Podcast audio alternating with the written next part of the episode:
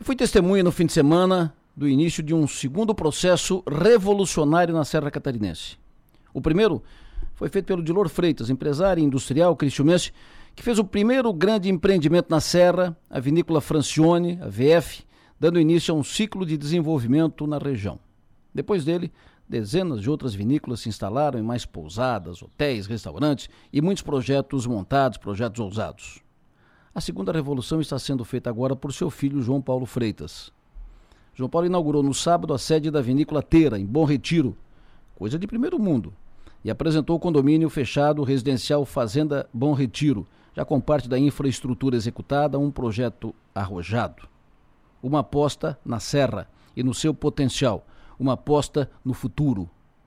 João Paulo com a esposa e os filhos, Abner e Adonai, esposa linda, porque todos juntos, João Paulo, a esposa, os filhos, todos juntos, mão na massa, começaram tudo do zero lá, do nada. Fazendo primeiro os vinhos na vinícola dos irmãos, e enquanto isso, um plano completo sendo montado e acabado. E agora, primeira parte entregue e o restante anunciado, apresentado. Eles estão fazendo subir a régua na Serra Catarinense, consolidando e fortalecendo a geração de negócios, emprego e renda.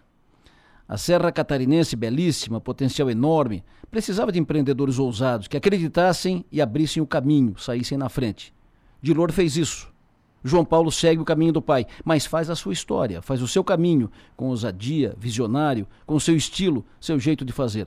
Tudo com muito bom gosto, passando modernidade em cada detalhe. Não penso adequado eh, comparar a Serra Gaúcha com Serra Catarinense, porque cada uma tem seu estilo, cada uma faz o seu caminho próprio para o desenvolvimento. Mas lá, como aqui, o crescimento e a consolidação passou e passa por empreendedores ousados que acreditam e que apostam. É o caso do João Paulo, um cristiumense que está fazendo história na Serra.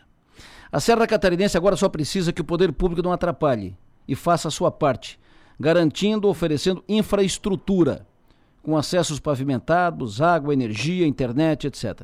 Ontem à noite, por exemplo, a Serra do Rio do Rastro estava tudo apagado, tudo escuro, iluminação apagada e muitos buracos na pista.